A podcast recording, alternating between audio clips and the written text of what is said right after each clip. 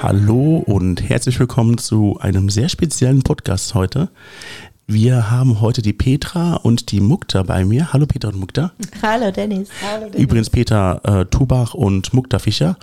Ähm, Sie sind Live-Coach äh, als Team zusammen, sind Mütter von zwölf Kindern, da werden wir noch bestimmt drüber reden. Und zusammen haben sie mehr als 70 Jahre Berufserfahrung und sind äh, zusammen mehr als 120 Jahre alt. Also ihr merkt schon, das ist ein Team. Ich habe hier zwei Mädels vor mir sitzen. Das ist äh, mit mir, habe ich das noch nie hingekriegt oder noch nie gemacht. Vielleicht auch nie getraut. Wir werden sehen, wie es läuft und ich hoffe, wir werden beide Spaß haben. Beide, seht ihr?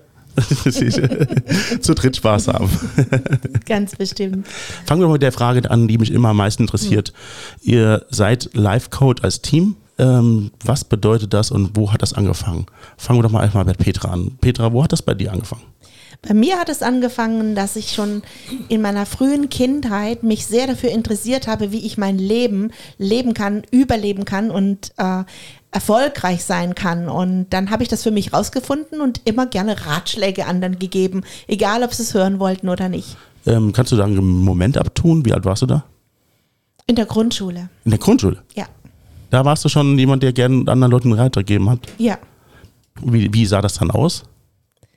Och, wenn jemand traurig war, bin ich hingegangen, habe ihn getröstet, habe gesagt, komm, die Sonne scheint wieder und sieh doch mal, was es auch noch Schönes auf der Welt gibt mhm. oder du bist nicht allein und solche Dinge.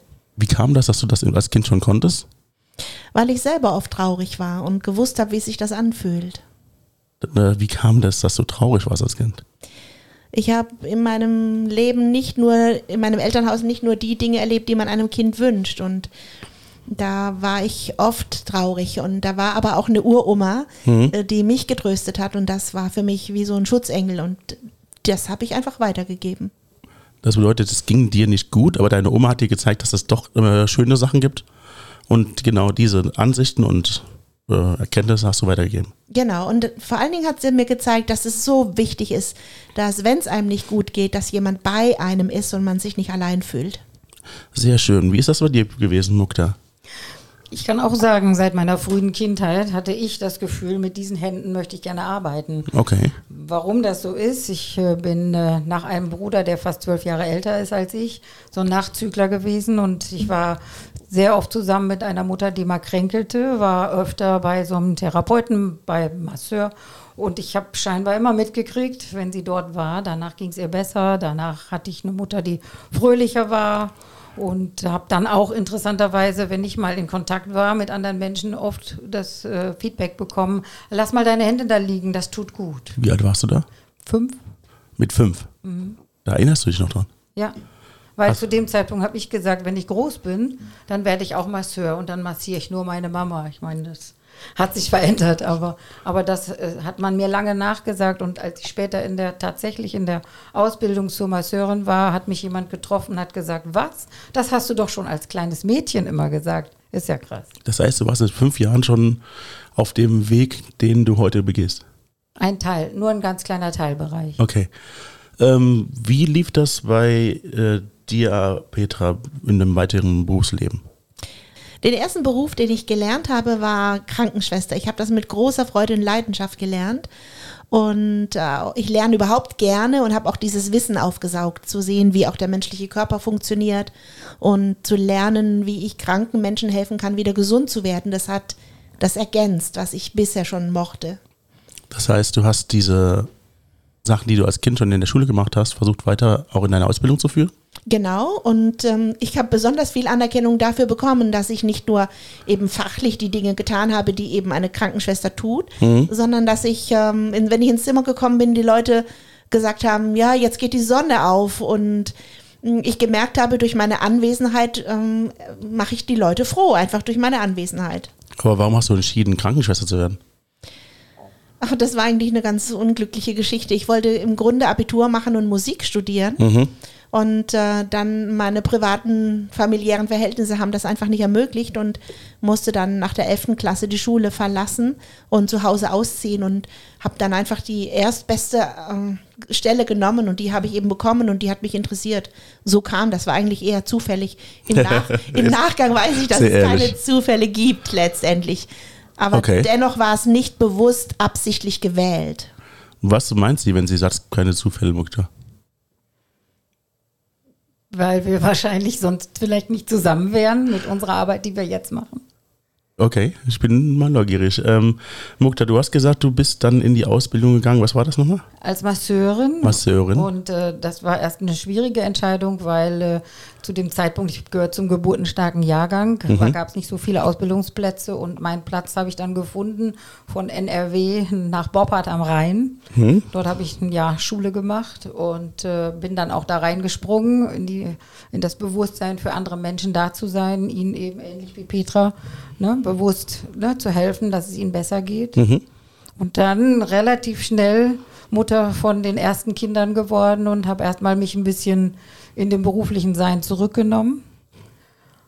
Da sind wir jetzt mal am richtigen Thema. Wir haben eben gesagt, wir äh, sind insgesamt zwölf Kinder. Wie viele Kinder habt ihr jeweils? Sechs. Jeder hat sechs. Mhm. Jeder hat sechs Kinder. Da seid ihr, ähm, wann habt ihr dann quasi das erste Kind bekommen? War das ungefähr die gleiche Zeit?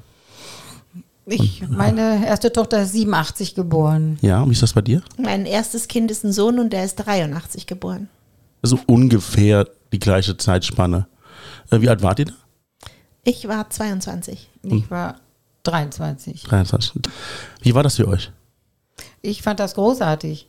Ich wollte immer so vier Kinder. Okay. Daraus sind dann sechs geworden. Mit, also Vollblutmama, das war mein Job und da bin ich auch dann wirklich ganz bewusst drin aufgegangen. Dennoch haben die Kinder natürlich als beste Lehrmeister an manchen Stellen mich so gefordert mit ihren körperlichen Themen, dass ich alternative Medizin ganz schnell gewählt habe und daraufhin die Lust entwickelt habe, das will ich auch können. Und so war meine Richtung in die Fortbildung, Körperarbeit, Energiearbeit, herausfinden, wo kommt denn dieses Symptom her, was steht dahinter, ich will mehr wissen. Wie war das bei dir, Petra? Ich habe auch schon mit 16 gewusst, dass ich sechs Kinder haben möchte. Okay. Ich habe immer Kinder geliebt. Und ich habe meinen Mann schon sehr früh kennengelernt. Also ich war 16, er war 19, als wir uns zum ersten Mal begegnet sind. Und er war damals sehr entschlossen und hat mich relativ früh gefragt, ob ich seine Frau werden möchte. Und dann habe ich gesagt, es gibt aber eine Bedingung, ich möchte sechs Kinder. Und dann hat er gesagt, das sei okay. Hinterher hat er mir dann erzählt, er hätte gedacht, er könnte mich runterhandeln. Aber, aber ich muss einfach sagen, er ist der ideale Mann für, für einen Vater äh, von sechs Kindern. Wir haben, das sind unsere Kinder immer gewesen. Und wie stehst du zu den Kindern? Das war ja die eigentliche Frage. Wie ist es, äh, Mutti zu sein? Wunderbar. Und äh, das ist ja die Steigerung, ist ja dann Oma zu sein. Ne? Das ist natürlich dann irgendwann auch ein, ein Thema. Ähm, das heißt, ihr habt auch da schon eine Gemeinsamkeit. Ihr haben, wir haben ja schon verstanden oder zumindest mal am Anfang gesagt, ihr seid ein Team. Ähm, unser Weg wird uns wahrscheinlich dahin führen, wann ihr euch zum ersten Mal getroffen habt. Da sind wir aber noch nicht. Ähm, du hast ja eine Ausbildung gemacht, ähm, Petra, und bist dann Krankenschwester geworden. Hast du das dann auch weitergemacht? Äh, Im direkten Bezug nicht. Ich habe dann auch nach der Geburt meiner Kinder aufgehört. Ich war noch zwischendrin OP-Schwester und dann habe ich aufgehört. Und dann kam aber sozusagen ein unfreiwilliges Comeback, weil eines meiner Kinder mit einem schweren Herzfehler geboren ist. Okay. Und dadurch habe ich sehr von meiner Ausbildung profitiert und habe sozusagen zu Hause mein Wissen sehr intensiv anwenden können, sehr zum Nutzen meiner Tochter. Was hat denn das gefordert, dass das Kind diesen Fehler hatte oder hat? Ich verstehe die Frage nicht. Also was hat dich da gefordert? Also was musste da gemacht werden? Das, Was war besonders? Genau, also die, der Herzfehler war so, dass sie in den ersten zwei, zwei Jahren ungefähr 20 Mal das Sterben überlebt hat.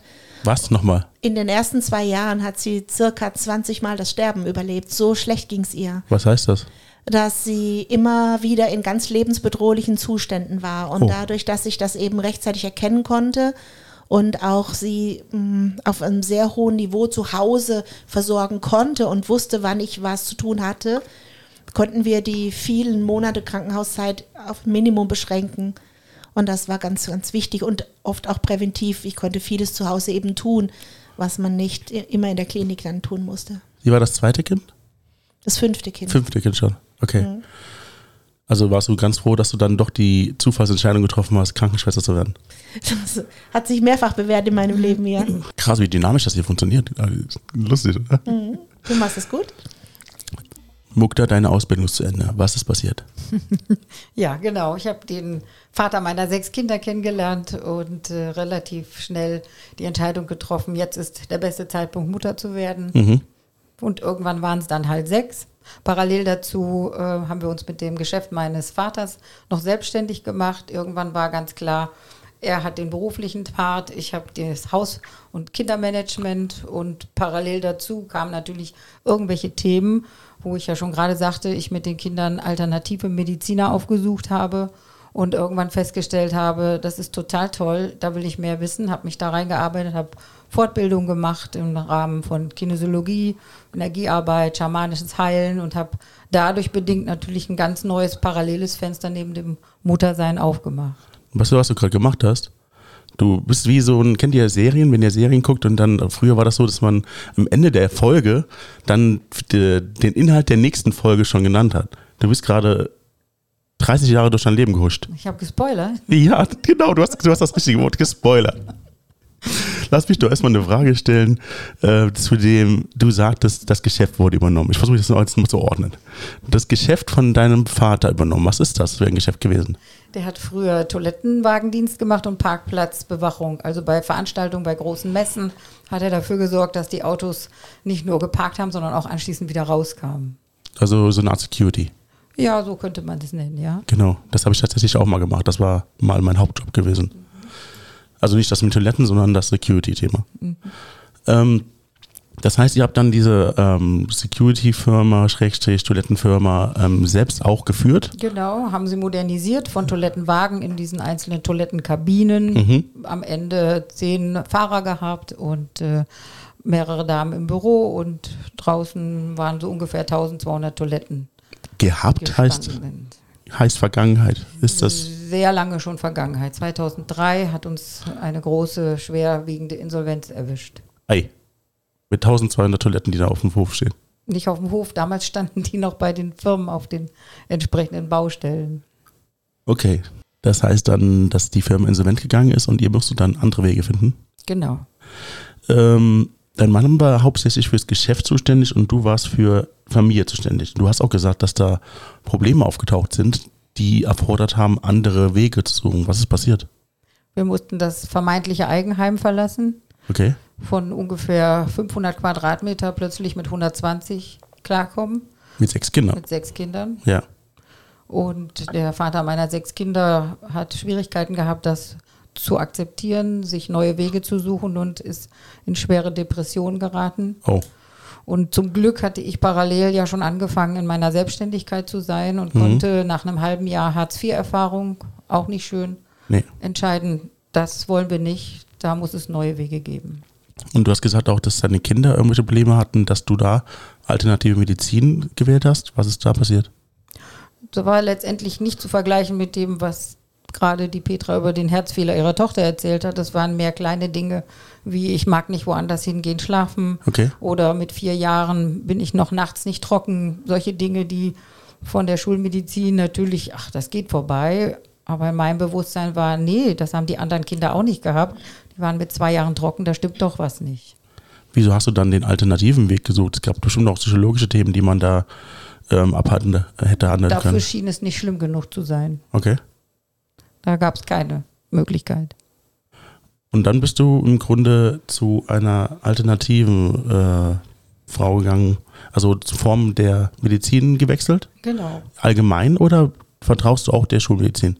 Durchaus auch. Da, ja. wo sie ihre Bereiche hat, steht ihnen das gerne zu. Ja. Äh, und dann gibt es eben Bereiche, da haben die keinen Zugang und da braucht es alternative Blickwinkel. Und nachdem ich die gefunden hatte und festgestellt habe, das hilft mhm. und da gibt es äh, neue Wege, war mir halt klar, das ist so grandios, das möchte ich auch gerne lernen. Geht das auch für dich, Petra? Nein, mein Weg war ein ganz anderer. Okay, können wir den jetzt mal besprechen? Ja, sehr gerne. Ja. Mhm nachdem wir sechs Kinder hatten, die mhm. wir uns auch gewünscht haben, hatte mein Mann mm, eine, einen beruflichen Wechsel. Und der führte dazu, dass ich eine, eine zweite Ausbildung gemacht habe. Und das ist ganz unwesentlich, Finanzwirtin. Aber über diesen Beruf bin ich in die Erwachsenenbildung gekommen. Jetzt kommt das, jetzt machst du das Gleiche, was auch äh, Mukta getan hat. Gehen wir nochmal Schritte zurück. Okay. Dein Mann hat einen neuen Job. Was hat er gemacht? Betriebswirt. Betriebswirt. Mhm. Und wo war der dann angestellt? Hat er da äh, Erfolg gehabt? Der hat sich selbstständig gemacht. Oh, okay. Mhm. In der Finanzbranche. Mhm. ist ihm nicht so gut gelungen, hat ihm nicht so viel Freude gemacht, sagen wir es mal so. Mhm. Und ich wollte ihm dabei helfen. Deswegen Ja. hast du die Finanzwirtin oder was war das? Genau, weil ich nur Dinge tue, die, die ich auch kann oder wo ich fundiertes Wissen habe, habe ich einfach den Beruf gelernt. Mhm. Und wie ging das dann weiter? Dann war ich zum ersten Mal selbstständig als Mhm. Finanzberatung. Das hat mir große Freude gemacht, aber Okay. nicht, ich mochte die Zahlen nicht, aber ich mochte die Menschen. Wie alt warst du zu dem Zeitpunkt? Mitte 30, Mitte 30, okay. genau. Ja, und dann ähm, habe ich das fünf Jahre gemacht, mit dem Erfolg, dass die Menschen mir sehr vertraut haben. Aber wie gesagt, ich die Zahlen nicht mochte und habe dann über diesen Zweig Zugang zur Erwachsenenbildung bekommen. Wie kam es dazu? Ja, wir haben uns als Berater, wir waren ja Berater, sehr viel weitergebildet. Mhm. Und ähm, da habe ich großen Gefallen dran gefunden und habe dann einfach mal irgendwann selber angefangen, eine Coaching-Ausbildung zu machen, Trainerausbildung zu machen. Und das hat mir richtig gut gefallen. Und dann habe ich die Firma verkauft und die, bin dann die Zahlen wieder losgeworden. Wie sah das aus mit dem äh, Coaching, Lernen, also dass du eine Ausbildung gemacht hast? Wo hast du das gemacht und wie sah das aus? Bei renommierten mm, Weiterbildungsanbietern. Okay. Da geht man da einfach in die Schule oder wie sieht das aus? Nee, da bucht man Ausbildungen, Erwachsenenausbildungen. Okay. Genau, und dann geht man, fährt man, damals konnte man ja noch überall hinfahren und dann hat man das äh, dort gelernt und ich habe da mich ständig weitergebildet. Und ich will nicht spoilern, ich höre hier auf.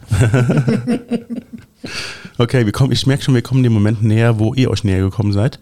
Ähm, wie sah es bei dir aus, äh, Mukta? Du warst auf dem alternativen Weg und hast wahrscheinlich auch dadurch deine Ausbildungen gemacht. Oder wie läuft das? Genau, und äh, habe dann eben nicht mehr nur eine Massagepraxis gehabt, sondern habe eben auch an Themen angefangen zu arbeiten, Menschen zu, zu helfen, wieder ihr Leben zu sortieren, mit den Fähigkeiten, mit den Werkzeugen, Möglichkeiten, die ich zu dem Zeitpunkt dann eben kannte. Du sagst Massagepraxis, muss ich gerade unterbrechen. Äh, die hat mir noch nicht erwähnt. Ist das das, was du gemacht hast, nachdem die Insolvenz war? Nein, die ist im Prinzip parallel gewesen in dem Haus, was wir, wo wir auch die Firma hatten. Da gab es unten einen Bereich, der schon in Vorbereitung war für später mal. Da gab es Anschlüsse für Sauna, da gab es passende Ruheräume, aber eben auch ein kleines Zimmerchen, in dem ich so halt eben, wenn ich den Freiraum mir erschafft habe, Termine machen konnte für entsprechende Klienten. Erklär mir mal eins. Du warst Mutter von sechs Kindern. Du warst äh, Praxisinhaberin für ein bisschen Sauna, hast du gesagt. Das war noch nicht, das war nur angelegt. Das Okay. war nur für, wir wollten ja ein bisschen länger in dem Haus eigentlich wohnen. Und das Massageding hast du da auch gemacht. Ähm, dann warst du auch gleichzeitig beteiligt an der Firma. Was hast du noch alles gemacht? Wie kriegt man das hin, so viele Rollen gleichzeitig zu haben? Hat vielleicht mit Talent zu tun. Hatte ich das und, und natürlich steht, und du hast nebenbei noch oder ähm, parallel äh, die ganzen Naturheilpraxis-Sachen auch noch gelernt und äh, angewendet. Das, das hatte ich nicht so gefordert. Hat das dich nicht gefordert? Also was ich dazu sagen kann, zu dem Zeitpunkt war das mein Hobby, Ja. weil die Firma hat uns ernährt und das war einfach Hobby. Ich konnte das machen oder lassen. Ich machte Termine oder ließ es sein. Mhm. Das hatte keine Relevanz.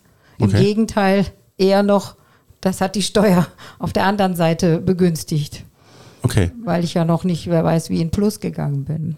Also hast du schon noch nicht genug verdient, dass das äh, das Finanzamt interessiert hat. Genau. Der Vorteil aber zu dem Zeitpunkt war, dass ich ja schon mit entsprechenden Werkzeugen unterwegs war und dann irgendwann gesagt bekam, wenn du so arbeitest, das darfst du nicht, Ja. dann kriegst du Ärger, du musst dafür einen Heilpraktikerschein haben. Okay. Und weil mir das aber so wichtig war, so weiterarbeiten zu dürfen, weil das für mich, ich merkte immer mehr, das ist meine Berufung, das ist gar kein Job, das ist etwas, was ich aus dem Herzen heraus gerne mache. Also mit einer kleinen Leichtigkeit habe ich gesagt, dann werde ich halt eben noch Heilpraktikerin. Kleiner Trotz dazu.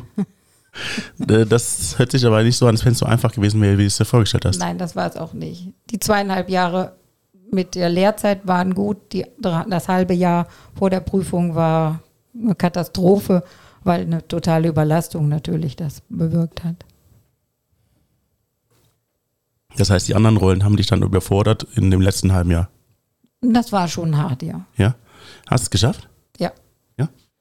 Aber auch nur, weil ich irgendwann gesagt habe, ich, ich gebe auf und etwas in mir gesagt hat, nein, du gehst einmal zur schriftlichen Prüfung, einmal zur mündlichen, weil das ist das, was du brauchst für deine nächsten Schritte. Sind wir da schon aus dem 500 Quadratmeter Haus raus oder Das war kurz davor. kurz davor? Das heißt, dann bricht die ganze Welt zusammen und dein Mann war überfordert, wie du gesagt hast, ne? Ja, das hatte andere Gründe. Da, Okay. ging, da war ein Bauknick in der Baubranche Mhm. und die Konkurrenz hat uns sehr gefordert. Und das war im Prinzip, ich machte gerade was Neues. Bei ihm war der Bauknick und ähm, das war, glaube ich, alles für alle eine Überforderung. Der hatte ähm, wahrscheinlich dann einfach nichts Neues, was er da machen könnte und deswegen war es für ihn eine Überforderung. Absolut, ja. Wie hat er es denn hingekriegt? Nicht gut. Nicht gut? Nee? Das ist so ein dunkles Kapitel. Okay, lassen wir das dunkel oder willst du ein bisschen drüber reden? Ich kann darüber reden. Ja, liebe Simpsons. Ja, also 2001 habe ich dann erfolgreich die Heilpraktikerprüfung bestanden. Sehr gut. Und das war auch etwas, was ich wirklich gut feiern konnte. Und danach ging das ganz rasant. Sprach sich, glaube ich, rum und die Praxis wurde immer größer, immer größer. Und parallel gab es in der Baubranche einen üblen Knick. Die Konkurrenz hat uns sehr zu schaffen gemacht. Mhm. Und von zehn Angestellten im Außenbereich Fahrer blieb am Ende der Vater meiner Kinder als Fahrer über. Und zudem, dass ich Praxis sechs Kinder managte, habe ich dann natürlich auch noch am Ende die letzte Bürokraft ersetzt. Also ich war dann auch noch am Telefon, machte Akquise, hatte inzwischen Niederländisch gelernt aus Hobby, fing an, auch den niederländischen Markt zu bespielen, um irgendwie noch das Ding rumzureißen. Und 2003 war dann aber ganz offensichtlich klar, da war nichts mehr über, kein Privatvermögen mehr. Alles war in die Firma gelaufen und es ging nicht anders. Er musste wirklich die Finger heben und sagen, es ist vorbei. Was hat das mit ihm gemacht? Hat ihn total erschüttert. Mhm. Dazu kam, dass ja die Toilettenfirma eigentlich von meinem Vater kam, Mhm. Der aufgrund gesundheitlichen Gründen ausgeschieden war, noch lebte, aber halt ausgeschieden war. Und ihm irgendwann, glaube ich, auch noch sagte, du hast meine Firma vor die Wand gefahren. Mhm. Also es war auch wirklich ein psychischer Druck für ihn, dem er nicht mehr standhalten konnte und ist dann halt eben in die Depression und was dann dazu kam, dadurch, dass ich ja anfing, immer mehr mich zu entwickeln, Mhm. meine Firma als Heilpraktikerin zu entwickeln. Ich fing an, das, was ich gelernt hatte, durch Aufforderung meiner Klienten, Mensch, kannst du uns das nicht beibringen? Habe eigene Seminare kreiert, entwickelt und wurde halt immer sichtbarer, immer größer. Und er wurde immer dunkler, immer Das heißt, bei dir ging es bergauf und er ging den Berg runter. Genau. Als wir dann merken, dass es für ihn schwierig ist, auch erstmal da wieder in eine größere Jobgeschichte zu springen, Mhm. außer so kleine Jobs zu machen, hatten wir dann die glorreiche Idee, dann macht er halt den Hausmann, so sind die Kinder versorgt und ich gehe ins Geschirr, wie man so schön sagt. Rollenwechsel. Mit dem Blick von heute würde ich sagen, war keine gute Idee. Oh, ich dachte, das würde vielleicht irgendwie erfüllen. Nein, nicht wirklich. Okay. Das war, glaube ich, das Chaos am Ende. Mhm. Und das haben wir nicht gut hingekriegt. Und das hat auch am Ende unsere Beziehung geschrottet, Oh weil es ihm dann so schlecht ging, dass ich irgendwann nur sagen konnte, ich glaube, ich gehe. Oh, das endete in einer, also im Ende der Beziehung. Ja. Das tut mir leid. Ja, Aber- das war, war auch ganz furchtbar. Wie sah das dann aus? Weil ich nicht gegangen bin, weil ich ihn nicht mehr liebte, Nein. sondern weil es einfach nicht mehr erträglich war mit seinem Stress, mit, mit seinem nicht mit sich und dem Leben klarkommen und auch die Kinder immer mehr unter seinen Depressionen leiden mussten und das einfach nicht mehr zu halten war und mir klar war, ich kann mir zwar überlegen, ich kann doch den Kindern den Vater jetzt nicht noch nehmen, Mhm. aber so wie er zu dem Zeitpunkt drauf war, da war er auch nur noch ein, ja, sag ich mal, ein Schatten seiner selbst, also auch nicht wirklich präsent, nur noch eine Hülle. Und das Beste, was wir, glaube ich, tun konnten, war dann auch zu sagen, jeder geht seiner Wege. Da ist jetzt die Frage, wie hat das ausgesehen? Ist er dann ganz weg gewesen oder war er noch im Leben der Kinder? Seine Persönlichkeit hat so sehr stark gelitten Ja. und ihn so sehr gefordert, um überhaupt erstmal zu entscheiden, ich will leben, dass da keine Kinder Platz hatten. Und die vier Kinder, die noch zu dem Zeitpunkt bei uns wohnten, sind dann mit mir in ein neues Zuhause gezogen. Also war er ganz aus eurem Leben gestiegen. Also man könnte sagen, so gut wie er war irgendwo am Horizont noch sichtbar und ich glaube auch einfach so von seiner Haltung her würde auch heute sagen, ja, ich war doch immer da. Die konnten doch jederzeit kommen. Die hätten doch nur kommen müssen, aber es war keine Eigeninitiative da und die Kinder haben natürlich auch gemerkt, da ist keiner. Wenn ich da anklopfe, da wohnt doch gar keiner. Was soll ich denn? Du hattest einen Höhenflug und dann ist das passiert. Was hat das mit dir gemacht? Das hat mich erstmal auf den Boden der Tatsachen gebracht. Ja.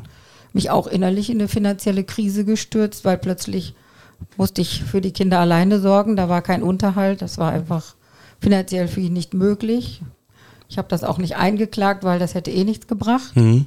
Wollte ihm auch nicht den Weg versperren, vielleicht irgendwann mal außerhalb der Insolvenz doch noch mal wieder selbstständig zu werden. Nach sieben Jahren kann man das ja tun. Aber das war schon schwierig. Also da gab es manchen Moment, wo ich dachte, andere würden jetzt einfach Hartz IV anmelden. Weil viel mehr habe ich jetzt gerade auch nicht zur Verfügung mit dem, was ich verdiene. Das war eine schwere Zeit, aber du bist heute hier und du hast es ja anscheinend geschafft. Ja. Ähm, sind wir jetzt schon langsam so an dem Moment, wo ihr euch kennengelernt habt, oder ist da bei dir und bei dir noch was anderes passiert?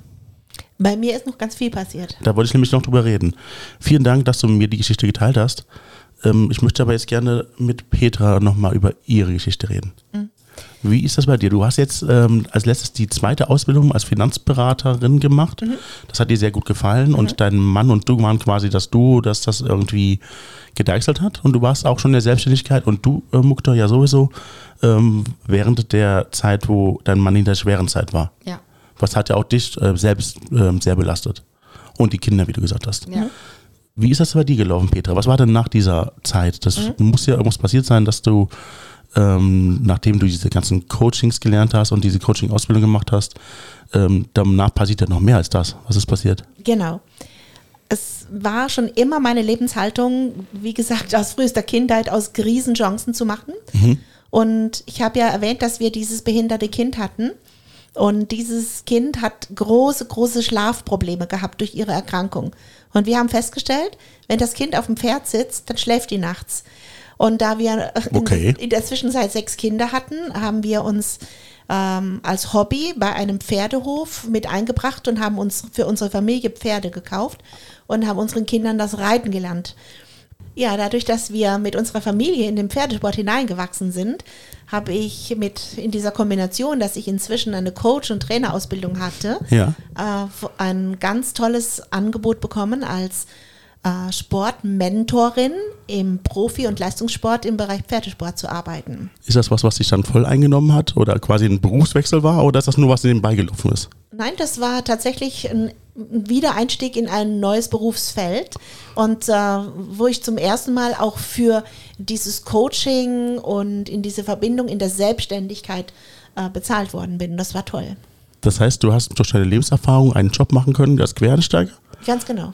Muss man dann eigentlich eine Ausbildung machen? Ich war ja in der Ausbildung. Ich habe ja äh, Trainer- und äh, Coach-Ausbildung gehabt. Aha. Und durch das selber aktiv im Pferdesport sein, bin ich in diese Welt hineingewachsen und das konnte ich miteinander kombinieren. Und das war großartig. Und das hat dazu, das muss ich jetzt einfach sagen, wir, haben- das hat dazu geführt, Ja. dass wir mit sechs Kindern, fünf Pferden und zwei Hunden von Baden-Württemberg 350 Kilometer nach Rheinland-Pfalz umgezogen sind im Jahr 1999, um mehr in der Mitte Deutschlands zu sein, um schneller in diesen Einsatzplätzen zu sein. Das war ein großes Event.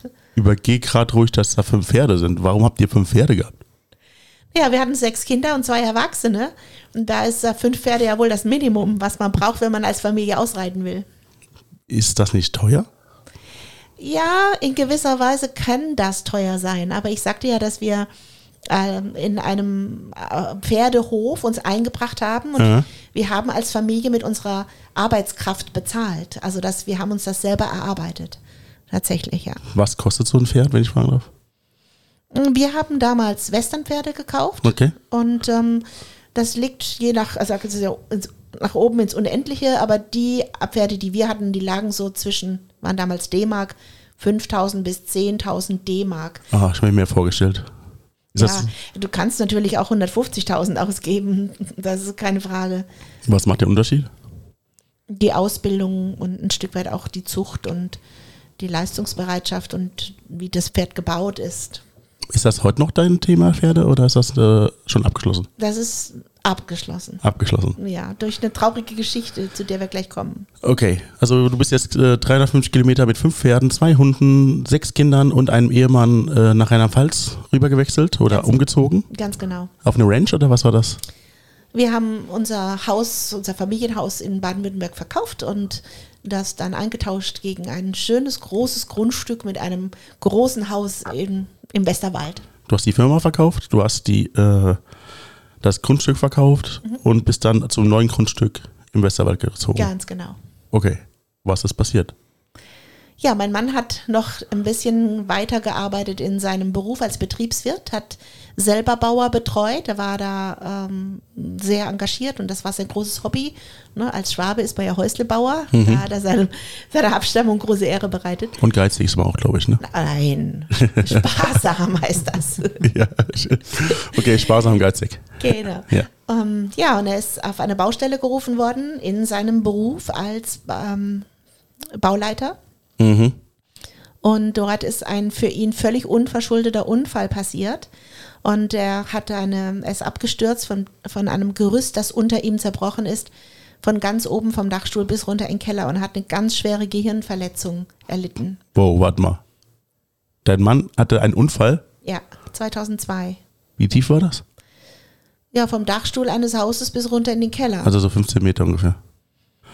Eieiei, wie ist das denn passiert? Das Gerüst ist zerbrochen. Da war eine Bohle faul und durch den Dreck, der da drauf lag, konnte man das nicht sehen und der Bauherr hat das natürlich auch nicht gesehen oder nicht gewusst oder wollte das natürlich auch nicht, ist trotzdem passiert. Ja, und das war schlimm und das, Klingt auch schlimm. Ich würde gerne wissen, was jetzt passiert ist. Was, wie ging es deinem Mann oder wie geht es deinem Mann heute? heute geht es ihm wieder gut, Ja, aber das war ein sehr weiter Weg. ja. Er ist nie wieder erwerbsfähig geworden. Mhm. Er war fünf Jahre damit beschäftigt, er hat eine schwere Gehirnverletzung gehabt.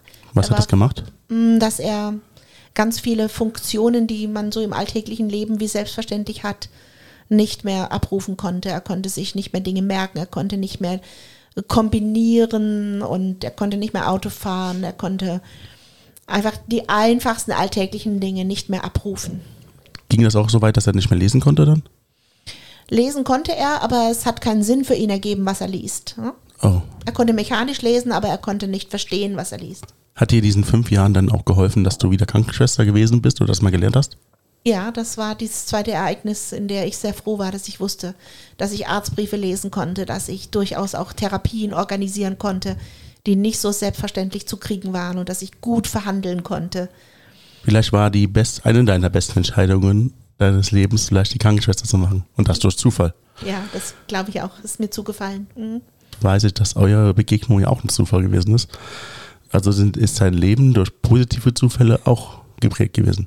Ja, genau. Ja. Ich habe dann nach dem Unfall meines Mannes ja irgendwie die Familie weiter ernährt. Der Mhm. Unfall, der Bauherr, der hätte haften müssen, der das natürlich auch nicht wollte, aber der hätte haften müssen, hatte keine Versicherung. Und uns ist ein ganz, ganz großer finanzieller Schaden entstanden. Und ich war dann tatsächlich auch, weil keiner die Verantwortung für diesen Unfall übernehmen konnte, mit der Ernährung meiner sechs Kinder und die Versorgung und dem kranken Mann auch auf mich allein gestellt. Oh, das hat wahrscheinlich dich auch in ein tiefes Loch gebracht, oder? Ja, das war ganz furchtbar schlimm. Am Anfang hatte ich viele Freunde, aber das muss ich einfach auch würdigen. Es gab Menschen, die mir geholfen haben und die mir auch Geld zur Verfügung gestellt haben. Und ich war am Anfang gut unterstützt. Aber im Laufe der Zeit bröckelt das halt weg und dann bist du irgendwann alleine. Ist natürlich auch schwierig für das Umfeld, sich auf diese Sachen einzustellen. Und du bist ja trotzdem die Frau der Kinder und bist dann nicht gefangen, aber du bist quasi in einer viel stärkeren Beziehung zu deinem Ehemann. Und dass alle weggebrochen sind, das tut mir echt leid. Wieso ist das passiert? weil ich durch diese Erfahrung, die ich gemacht habe, zwangsläufig mich verändert habe. Ich musste weiter, mich weiterentwickeln. Ich habe ganz vieles, ähm, was für mich vorher selbstverständlich war, hinterfragt. Mhm. Und ganz vieles, was vorher ähm, in meinem Leben wichtig war, hat nicht mehr funktioniert. Und ähm, da habe ich mich verändert. Und mein Umfeld damals wollte nicht, dass ich mich verändere. Und ich bin da sehr angefeindet worden. Und äh, das hat dazu geführt, dass ich ja am Ende wusste, okay, ich kann jetzt gerade mal nur die Entscheidung für mich selber treffen und zu mir selber stehen. Jetzt stehst du da, hast sechs Kinder, den Mann, der versorgt werden muss, die Kinder, die versorgt werden muss. Wie viele waren noch zu Hause? Alle sechs waren noch Alle zu Hause. sechs. Und bist in dem Moment ganz allein, was ist passiert. Zuerst, äh, ich konnte meinen Beruf als Sportmentorin nicht mehr ausüben, weil ich da viel zu viel zu Hause weg gewesen wäre. Und dann habe ich, mich habe ich mir überlegt, was kann ich gut? Und ähm, als Krankenschwester konnte ich nicht mehr in den Beruf einsteigen, weil der Schichtdienst überhaupt nicht kompatibel war. Nee. Also habe ich mir ein Self-Made-Konzept gemacht. Ich habe ähm, vormittags, wenn die Kinder in der Schule waren, äh, für eine Apotheke in einem Altenheim Tabletten gestellt. Nachmittags war ich bei den Kindern, abends habe ich im Callcenter um- Meinungsumfragen telefoniert und nachts bin ich für ein Taxiunternehmen, habe ich Flughafentransferfahrten gemacht. Und dazwischen hatte ich einen Stundenplan, wann ich schlafe, sodass ich ungefähr in 24 Stunden zusammengerechnet auf sechs Stunden Schlaf gekommen bin. Und so habe ich die Familie ernährt. Über zwei Jahre habe ich das durchgehalten. Und dann war ich platt. Ich habe gedacht, das wird früher passieren. Mhm. Bei so einem durchgetakteten Leben, ohne Urlaub gefühlt. Wahrscheinlich gab es auch keinen Urlaub. Nein, und wenn, äh, ich hätte ja gar kein Geld gehabt für Urlaub. Was hast du in den Ferien gemacht? Gearbeitet. Aber die Kinder waren noch zu Hause. Ja, da haben wir Babysitter organisiert oder Ferien. Es gibt ja auch immer so äh, Ferienaktivitäten, die man für wenig Geld oder kostenlos buchen kann. Ja, das kenne ich so Rand, Stadtrand äh, äh, Sachen. Wir haben Bauspielplatz und sowas gemacht. Ja. Als Kinder, das erinnere ich mich noch dran, ja. Ich bin ja in dem Alter, dass ich eins eurer ersten Kinder gewesen sein könnte. Mhm. Ich bin so 38. Passt das ungefähr? Ja, Ja, genau. Das wäre dann quasi, ich bin dann eins der Kinder der ersten Generation von euch. Also vom Alter her. ja. Ähm, scheiße. Ja, das kann man so sagen. Und was ist jetzt passiert? Also, ich meine, du bist jetzt äh, am Ende. Am Ende deiner Kraft, am Ende von dem, was du schaffen kannst, weil die Kinder können dir nur bedingt helfen. Im Haushalt vielleicht ein bisschen. Dein Mann gar nicht, weil du musst ihm helfen. Das, nach diesen zwei Jahren war die Zeit, in der mein Mann ähm, die meiste Zeit der Klinik hinter sich hatte. Er war sehr, sehr, sehr viele Wochen und Monate in verschiedenen Kliniken zur Reha und so weiter. Mhm. Mm, Und das war die Zeit, in der dann er wieder zu Hause war und durchaus schon ein bisschen was übernehmen konnte. Mhm.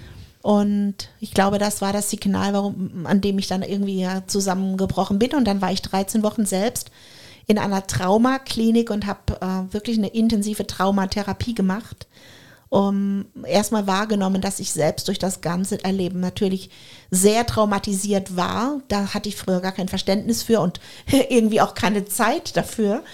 Ähm, und das hat mir sehr geholfen. Ich war 13 Wochen dort in, in sehr guten Händen und habe das alles aufgearbeitet und konnte danach eine Entscheidung treffen, neu durchzustarten und mein Leben nochmal zu erfinden. Wie ist das eigentlich gewesen, dass man von 100 auf 0 gewechselt ist? Für dich. Das war wie im freien Fall. Als, wollt, als würdest du ganz lange versuchen, dich an einer Stange festzuhalten und irgendwann kannst du nicht mehr, geht dir die Kraft aus und die Hände verlieren den Halt und du bist im freien Fall und du hast keine Ahnung, wo du aufschlägst. Und während du fällst, ist es dir irgendwie auch egal. Was war mit deinen Kindern? Haben die dich regelmäßig besuchen dürfen oder war das eher so eine abgeschottete Sache? Das war eine Klinik, die auch Kinder mitbehandelt hat. Und äh, nach den ersten vier Wochen durften zwei meiner Kinder dann dort auch mitkommen. Mhm. Und die haben dort eben auch äh, Kindertraumatherapie gemacht.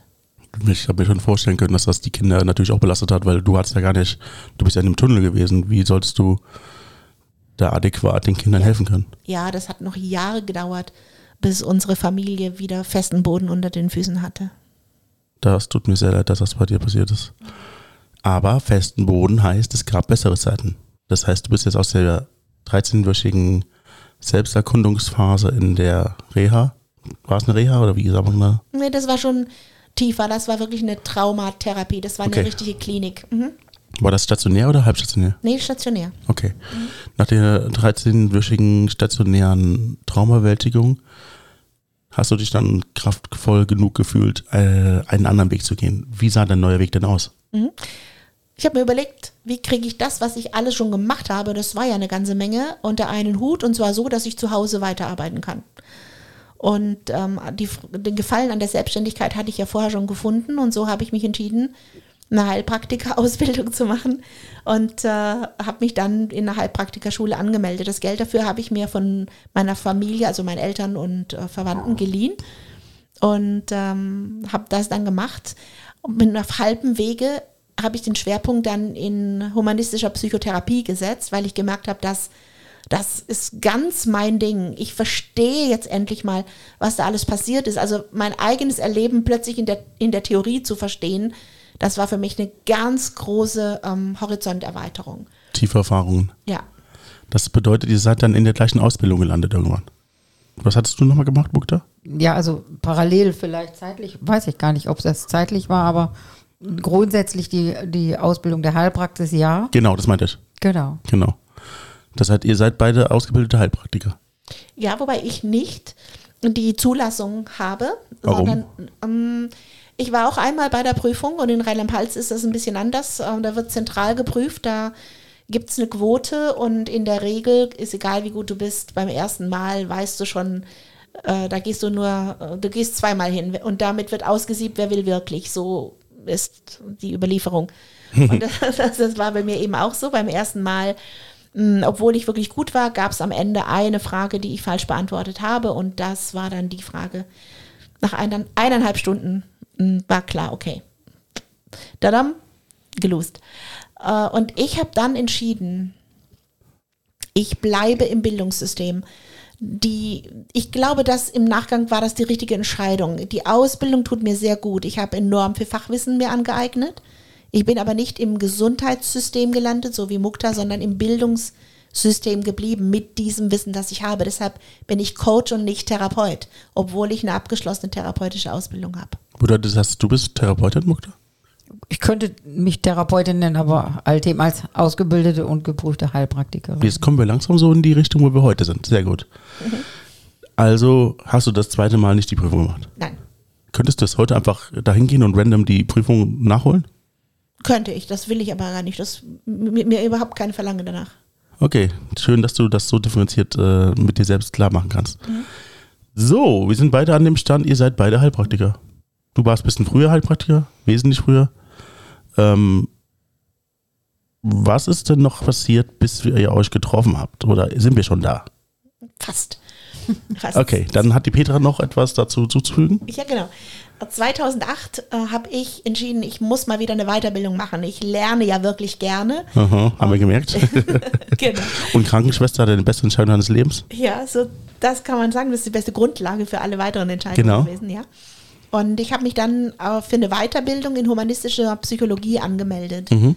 Und ähm, die war auf Mallorca. Mallorca. Mhm, genau. Aber nicht auf dem Partyteil, sondern auf dem. Nein, auf einer Finca bei Manacor, wunderbar dort. Mhm. Sehr schön. Was ist da passiert? Da habt ihr euch beide getroffen. Ah, du hast mir den, äh, die Conclusion schon gefragt. Sehr schön. So, Mädels, wir sind da, wo wir hin wollten. Äh, Mukta und Petra haben sich zum ersten Mal in Mallorca getroffen. Seid ihr zum ersten Mal da gewesen, beide? Für mich war es das erste Mal. Für mich war es nicht das erste Mal, also jetzt so ein bisschen wieder vorgespult oder zurückgespult äh, durch meine Fortbildung in äh, Energiearbeit und äh, Menschen kennenlernen, die eben auch so drauf sind, bin ich dann irgendwann in so einem Therapeutenteam gelandet, einem Seminarteam und wir haben dann schon ein paar Jahre gemeinsam immer ein sogenanntes Sommercamp auf Mallorca, auf dieser Finca geleitet. Jeder in seiner Expertise entsprechende Teilnehmer gehabt und dann haben wir immer geguckt, was machen wir mit denen, was ist der nächste Schritt, was ist der nächste dran mit dem, was er kann. Und aus diesem Therapeuten- und äh, Seminarteam gi- ging dann die Idee heraus, also mindestens muss doch jeder auch mal die Fortbildung des anderen besucht haben, damit er viel besser mitkriegt, was macht er. Und außerdem macht uns das stärker und wir machen jetzt untereinander den Deal, dass wir uns gegenseitig in den Seminaren eben auch besuchen. Und so kam es eben, dass also der Mann, der auf der Finca wohnte, dieses humanistische Psychologie-Seminar halt eben ausgeschrieben hat und ich geguckt habe, okay, na gut, dann mache ich jetzt auch mal da ein Seminar. Das ist im Grunde das Fachgebiet, was du gemacht hast, Petra. Ne? Ganz genau. So, das bedeutet, du bist da etwas erfahrener gewesen und ihr habt euch schon ausgetauscht. Hast du ihr ein bisschen vermitteln können, was das bedeutet? Oder warst du da gleich im Anführungsstrichen Vorteil? Wie, ist das, wie habt ihr euch kennengelernt? Was ist passiert? Also wir waren ja beide Teilnehmer. Genau, ne? das ist schon klar. Ihr habt euch beide Genau. da getroffen. Und dann gibt es ja immer so eine Vorstellungsrunde. ja. Und in der Vorstellungsrunde war Petra eher dran als ich und sagte, ich bin Mutter von sechs Kindern Oh. und quasi alleinerziehend, weil ne, mein Mann, die Geschichte kennen wir ja jetzt schon. Genau. Und äh, ja, der ist Hausmann und ich dachte nur, interessant. Das ist mein Job, das ist meine Story. Was Genau. geht denn hier ab? Ne? Hast du jetzt meine Story geklaut? So fast. Genau. Gestalkt. Okay, und was hast du dann gemacht, Peter? Ja, in der Pause hat sie, dann später hat sie sich ja auch vorgestellt und Genau. in der Pause haben wir uns natürlich dann ausgetauscht und dann haben wir zuerst mal so das Seminar besucht und haben dann am, am Abschiedstag beschlossen, dass wir uns als Familien mal treffen wollen, m, damit unsere Männer sich mal kennenlernen. Irgendwie, glaube ich, waren wir da ein bisschen missionarisch unterwegs und haben gedacht, die Männer können sich doch gegenseitig so eine Art Selbsthilfegruppe für geschädigte Männer gründen. Oder irgendwie so. Und ähm, jedenfalls war das unsere große Hoffnung, dass unsere Männer sich anfreunden könnten und dass wir als Familien mh, da irgendwie ja, Freunde werden. Mehr Absicht hatten wir erstmal nicht. Gut. Dann seid ihr zu zwölf mit zwei Paaren, also zwölf Kinder und zwei Paare, äh, an einem Ort zusammengekommen. Wo war das? In, bei euch, bei den Pferden oder bei dir? Nein, zuerst haben wir auch angefangen, uns gegenseitig in unseren Fortbildungen zu besuchen und Mhm. bei eben auch so einer Fortbildung ähm, haben wir dann mal entschlossen, wir besuchen, also ich und mein Mann besuchen Petras zu Hause und den Mann, also die Kinder waren dann Autopilot. Das war ein bisschen too much. Wir haben also erstmal die Partner miteinander in Kontakt gebracht. Ich kann mir auch gar nicht vorstellen, wie, das ist ja zwölf Kinder, das ist schon fast wie ein Kindergeburtstag, wenn man die zusammenbringt. Das hat noch ein bisschen gedauert. Ne? Ja. Welches Jahr war das, wo der Gerd Geburtstag hatte? Ja, das 60. Geburtstag war 2018. Da war das erste Mal, dass wirklich alle zusammen waren. Zehn Jahre hat es noch gedauert. Nach zehn Jahren habt ihr ja schon erst zu, Alle, genau. ich war so gerade so zusammenzurechnen, 16 getroffen. Wobei die fünf Pferde und die zwei Hunde auch noch dabei waren. Hattest du auch Tiere? Da hatten wir keine, da hatten wir keine Pferde mehr. Oh, okay. Ja, genau. Die sind ja diesem Unfall meines Mannes und diesem akuten Geldmangel, der dann gekommen ist, zu Opfer gefallen. Ne? Das war ja die. Geschichte. Die konnte ich nicht mehr halten. Zum einen konnte ich sie finanziell nicht mehr halten Mhm. und zum anderen auch die Arbeit nicht mehr leisten. Also mein Mann hat da ja natürlich einen Löwenanteil Anteil an Arbeit gemacht im Stall und so. Und Das ging nicht mehr und die muss ich dann alle verkaufen. Ich habe überhaupt alles verkauft, was nicht nido-nagelfest war. Das verstehe ich. Äh, die schwere Zeit haben wir überstanden. Jetzt habt ihr äh, so einen krassen Sprung von Kennenlernen auf Mallorca und zehn Jahre später das erste Mal. Ist da in diesen zehn Jahren noch was anderes passiert, außer ich komme mal zu dir, wir gehen auf die gleichen Seminare, wir hören uns den Kram an, den der andere kennt. Und andersrum, du hast wahrscheinlich das auch mit den energetischen Sachen dann bei ihr gelernt. Genau. Sie hat das Psychologische bei dir gelernt. Ähm, und so habt ihr euch dann ergänzt. Habt dann zwei verschiedene Fachgebiete kombiniert. Genau. Ich habe meine eigenen Seminare zu der Zeitpunkt, äh, zu dem Zeitpunkt schon gehalten. Ich habe auch sehr gerne Seminare gemacht und sie hatte ihre Seminare. Und dann haben wir angefangen, uns gegenseitig in den Seminaren zu assistieren. Also und dann Inhalte aus meinen Seminaren in ihre Seminare zu integrieren und umgekehrt. Und dann, ich glaube 2011 war das, haben wir das erste gemeinsame Seminar gemacht. Also das haben wir miteinander ausgeschrieben und wir waren beide als Dozenten in dem Seminar tätig. Noch eine andere Frage. Wie weit war der topografisch auseinander? 240 Kilometer. Ja. Und wie rege war der Kontakt zwischen euch beiden? In dieser Zeit? Täglich hatten wir Kontakt. Ja, also hat das da schon freundschaftlich äh, Ja. gepasst. Sehr intensiv. Mhm. Gut, ihr habt das erste Seminar gehalten. Was ist denn damit passiert? Ich glaube, da sagst du besser was zu, weil da, du warst on fire. Das erste Seminar. Auf Artmannshof, das IK. Du musst mehr das, zum war, Mikro. das war im Karneol. Am Karneol, ja, genau. Ja, also erstmal, du hast ja vorhin schon mal gefragt, ne, warum. Ja, nicht, nicht im Podcast, aber eben hab ich mir, ist mir aufgefallen, dass die jungen Damen relativ gleich angezogen sind und die haben so, das seht ihr nicht, aber das Bild wird vielleicht noch gepostet, ähm, die haben so Marchketten an. Wenn ihr Simpsons kennt, dann wisst ihr, was ich meine. Das sind diese Perlenketten. Und die haben beide genau die gleiche äh, Kette an wie Lisa und Marge. also sie sehen relativ gleich, zumindest in der, in, der, in der Kleidung aus. Vom Wesen her sind sie komplett unterschiedlich, was ich auch faszinierend finde. Ähm, warum ist das jetzt wichtig für diese Betrachtung? Weil bei diesem Seminar Ja. ist Folgendes passiert. Einer ist eine ganze Woche und an einem der zweiten, dritten Tage, wir hatten entsprechend natürlich unsere Kleidung mit, standen wir plötzlich morgens voreinander. Auch guck mal, du hast auch die gleiche Farbe Hose und Oberteil. Äh, ja, ist ja spannend, ne? Naja, lass es uns einfach so, so sein lassen. Und als wir in den Seminarraum reinkamen, gab es so ein cooles Feedback, auch wie, wie toll das aussieht. Und ja, daran kann man ja noch mehr sehen, dass ihr ein echt cooles Team seid. Und daraufhin haben wir für die letzten Tage immer geguckt, was haben wir Ähnliches im Koffer Und abgestimmt. und abgestimmt, genau. Wie, wie war das denn, zusammen ein Seminar zu machen? Das war großartig. Weil wir haben genau gemerkt, wo wer seine Lücke hat, wo es passt, wo, wo halt was fehlt, der andere ergänzt und das war der Hammer. Gibt es denn Bereiche, die ihr selber zusammen noch nicht abdecken konntet? Ja. Weil du die psychologische Seite und du die energetische Seite gemacht hast? ja. Habt ihr das an einem Seminar auch verarbeitet oder wie ist das gelaufen? Das ist genauso gelaufen. Ich habe relativ schnell gemerkt, dass ich mit Mukta einen absoluten Profi an meiner Seite habe. Und das ist mir ganz, ganz leicht gefallen, ihr 100% zu vertrauen. Und wenn ich ihr gesagt habe, machst du das, dann wusste ich, das macht sie. Und umgekehrt, glaube ich, war es genauso. Und äh, dadurch haben wir eine Synergie entwickelt, die ganz viel mehr war als 1 plus 1. Wir haben immer gesagt, 1 plus 1 ist 11, so, ne? Das kennt man ja. Und das war vom ersten Seminar an so. Und das war so schön, dass wir beide gesagt haben, wir wollen nie wieder alleine Seminare machen. Das war einfach überwältigend toll. Dann habt ihr dieses Seminar gemacht, diese überwältigende Erfahrung zusammen. Wie war das Feedback danach? Da habt ihr gesagt, okay, das wollen wir nicht mehr missen. War das der Startpunkt eurer gemeinsamen Karriere? Ich mache Anführungsstriche in der Luft. Ja, das war, glaube ich, äh, ein wesentlicher Startpunkt. Parallel dazu hatten wir noch was aufgebaut. Das war, wir haben ja jeder von uns eine eigene Praxis auch gehabt. Notwendig, ja. Und wir haben dann angefangen, so rum zu experimentieren. Mm, Wie, wie würde es eigentlich sein, wenn ich mit einem Klienten arbeite und ein Coaching mache und Mukta gleichzeitig energetisch für diesen Klienten arbeitet? Da müssten doch die ganzen Prozesse viel leichter gehen. Der Klient hätte, äh, hätte es deutlich leichter, das alles zu durchleben. Und äh, wir müssten in einer viel kürzeren Zeit zu einem besseren Ergebnis kommen. Soweit die Theorie.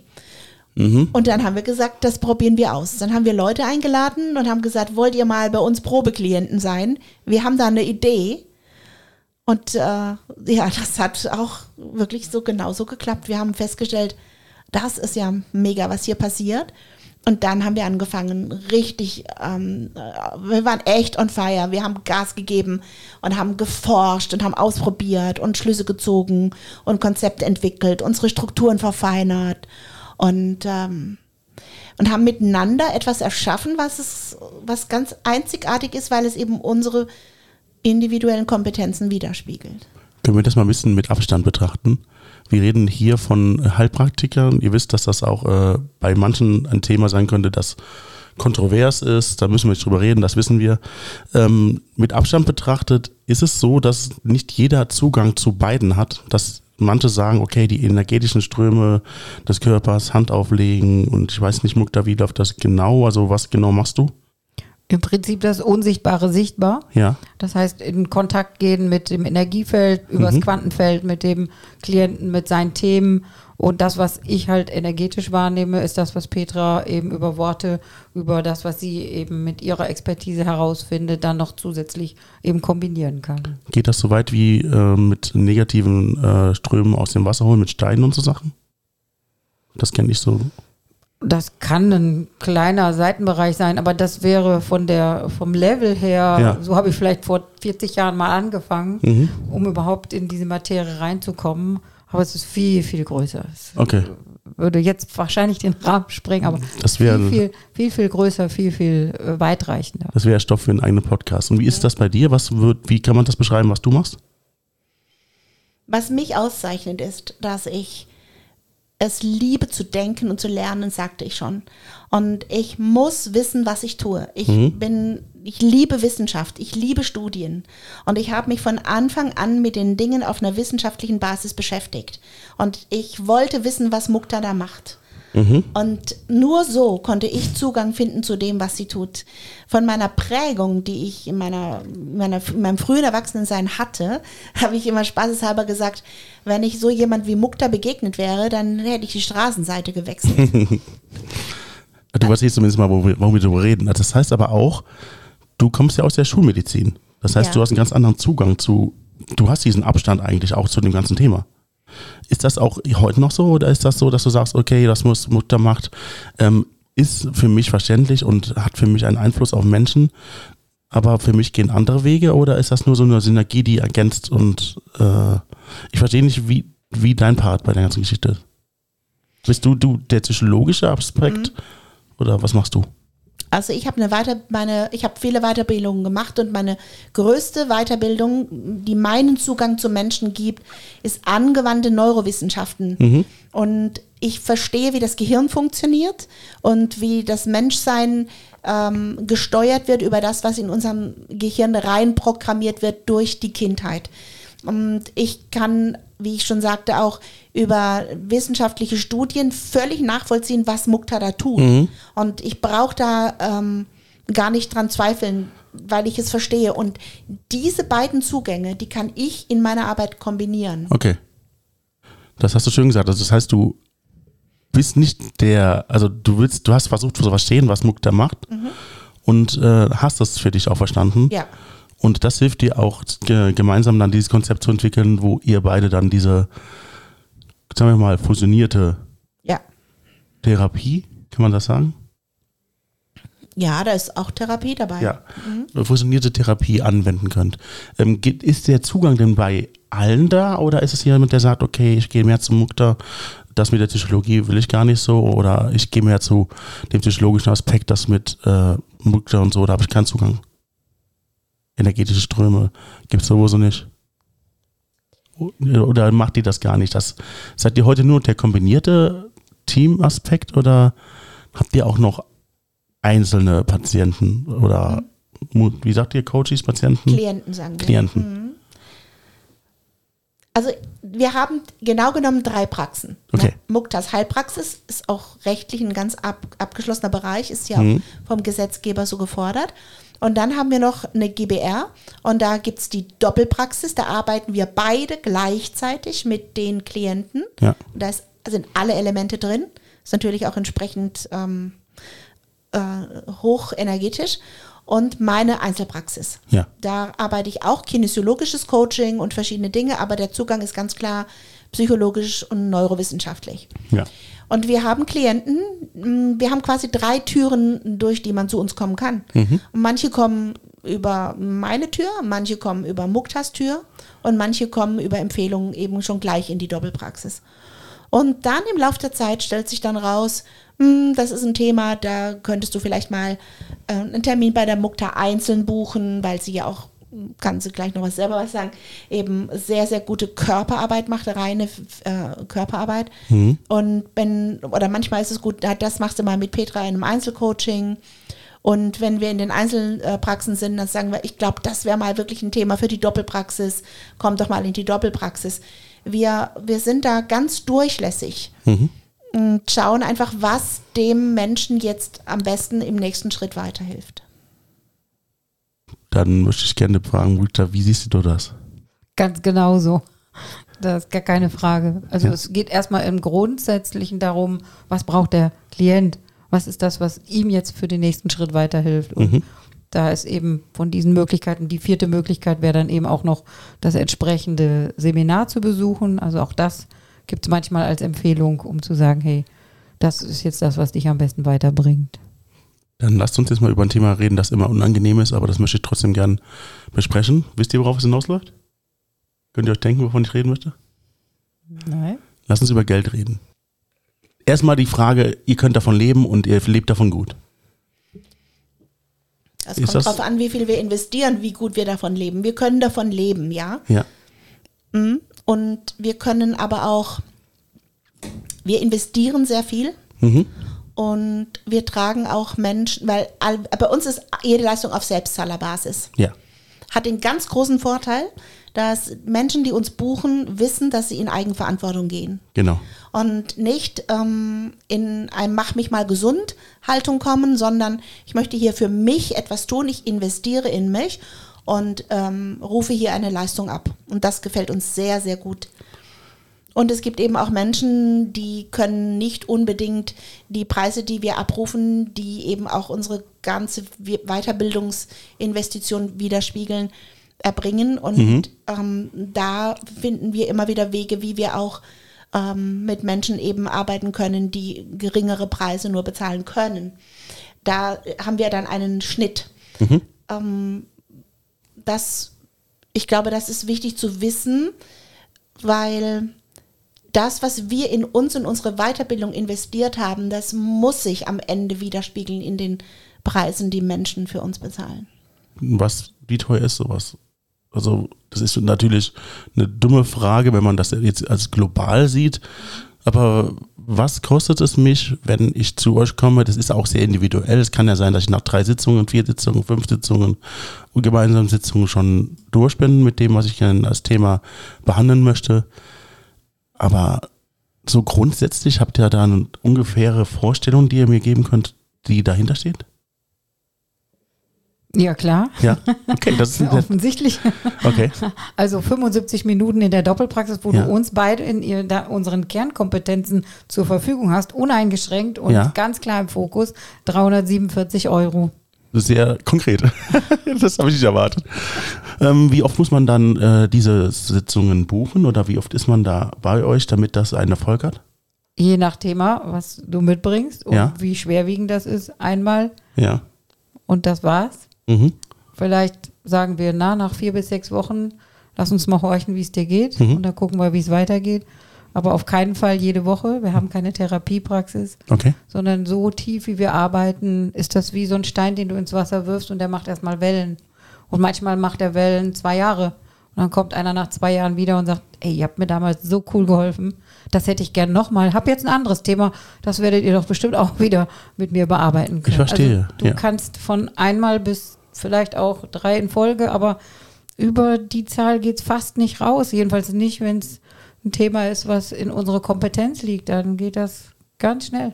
Vielen Dank für die Transparenz. Genau das wollte ich hören. Ja, Sehr schön. Also ich wollte auch wissen, in welchen Intervallen man kommt, was das mit einem macht, wie das jetzt äh, zu verstehen ist. Also ihr gibt quasi die Impulse, die notwendig sind, um das angedachte Problem zu betrachten. Also nicht zu lösen, aber zu betrachten, um andere Wege zu finden, da vielleicht irgendwie weiterzukommen. Mm, ich würde es, glaube ich, sogar noch ein bisschen konkreter formulieren wollen. Ja. Durch die Techniken, mit denen wir arbeiten, ist es uns möglich, innerhalb ganz kurzer Zeit, wir sagen innerhalb 20 Minuten, das Thema, die wahre Wurzel deines Themas, mit der du kommst, auf den Punkt genau sagen zu können. Und das ist eine, eine Beschleunigung, mh, die, die du ganz selten woanders findest. Und dadurch, wie wir ausgebildet sind, aktivieren wir die Selbstheilungskräfte im menschlichen System. Also unsere, unser Menschenbild sagt, der Klient hat die Lösung. Und wir sind ausgebildet, in ganz kurzer Zeit dem Menschen, mit dem wir arbeiten, zu helfen, seine Lösung zu finden. Und dadurch, dass es seine Lösung ist, gibt es auch erstmal keinen Widerstand, sondern das System ist bereit, das anzunehmen und sofort in die Umsetzung zu gehen. Und wenn es erforderlich ist, kriegst du eben ein Tool mit oder eine Übung mit, die du zu Hause dann vertiefen kannst und du bist erstmal in der Eigenkompetenz. Und das gefällt uns einfach gut. Das- Wir, wir bringen Leute, wir, wir sagen immer, wir geben Menschen sich selbst zurück und bringen sie wieder in die, in die Mündigkeit, in die Eigenverantwortung, sodass sie ganz schnell wieder kraftvoll ihren Weg gehen können, egal in welcher Krise sie gerade sind. Das klingt auch so ein bisschen nach einem Wunder. Ist das ähm, wirklich so möglich? Weil das für mich unverständlich ist. Also, Kann Ja. ich mir so gar nicht vorstellen. Ja, das ist ein schönes Wort. Ich glaube, der Mensch ist ein Wunder. Okay, Und das der, ist Mensch, schön. Ja. der menschliche Körper und das ganze menschliche System ist ein Wunder. Und der menschliche Körper kann das. Mhm. Und ähm, wir müssen nur das wegräumen, was dem im Wege steht. Und das können wir, da sind wir ausgebildet. Wie findet ihr eure Patienten oder wie finden, nein, stopp, nicht Patienten, Klienten. Wie findet ihr eure Klienten? Wie kommen die zu euch? Ich würde eher sagen, die finden uns. Und das ist Mund-zu-Mund-Propaganda zu 99,9 Prozent. Also macht ihr keine Werbung? Für die Praxis gar nicht. Ne? Nein. Seid ihr ausgebucht? Vier bis sechs Wochen im Voraus. Mhm. Wow, das freut mich echt für euch. Krass. Guck mal, wie viel wir schon geredet haben. Du bist, also ich hätte nicht erwartet, dass es jetzt, dass wir tatsächlich so dynamisch über alles reden können. Dass äh, Mukta und äh, Petra äh, so intensiv ihr Leben betrachten konnten. Ähm, ihr merkt schon, wir sind so ein bisschen am Ende des Podcasts angekommen. Vielen Dank, dass ihr mir auch Eindrücke von dem gegeben habt, was ihr selbst ähm, auch macht, wo ihr das hinläuft und was ihr genau macht. Ist ja auch ein bisschen Werbung, wenn man es so sieht. Ähm, am Ende meines Podcasts gebe ich meinen Gästen, meinen Gast oder euch beiden immer noch die Möglichkeit, etwas zu sagen. Ihr könnt gerne was Gemeinsames sagen, ihr könnt gerne auch einzeln Glückskekssprüche, Weisheit des Tages oder Werbung für ein Seminar oder was auch immer oder ein Buch, was, was ihr habt, geben oder ihr sagt wirklich das, was ihr denkt und was ihr für im Kern aus dem Podcast äh, mit rausnehmen wollt. Das könnt ihr für euch selbst entscheiden. Ihr könnt auch gerne kurz drüber nachdenken. Wenn ihr wollt, könnt ihr euch auch gerne abstimmen. Die Zeit gebe ich euch. Aber die letzte ist wie beim Gericht tatsächlich. Die letzten Worte, die gehören euch. Mein Satz ist, das Leben ist immer für dich. Und deshalb vertraue dem Leben. Wie möchtest du das ergänzen, Mukta? Das unterschreibe ich. und mein Satz dazu ist, und es ist nie zu spät für eine glückliche Kindheit. Sehr schön. Vielen Dank für diese wunderbaren Worte. Vielen Dank, dass ihr heute bei mir gewesen seid. Das war eine sehr schöne Erfahrung für mich und ich habe auch einen neuen Blick auf das ganze Thema mit Energetik und äh, psychologische Aspekte. Ähm, und ich hoffe, wir sehen uns bald wieder. Ganz herzlichen Dank für dich. Danke dir auch. Bis dann. Ciao.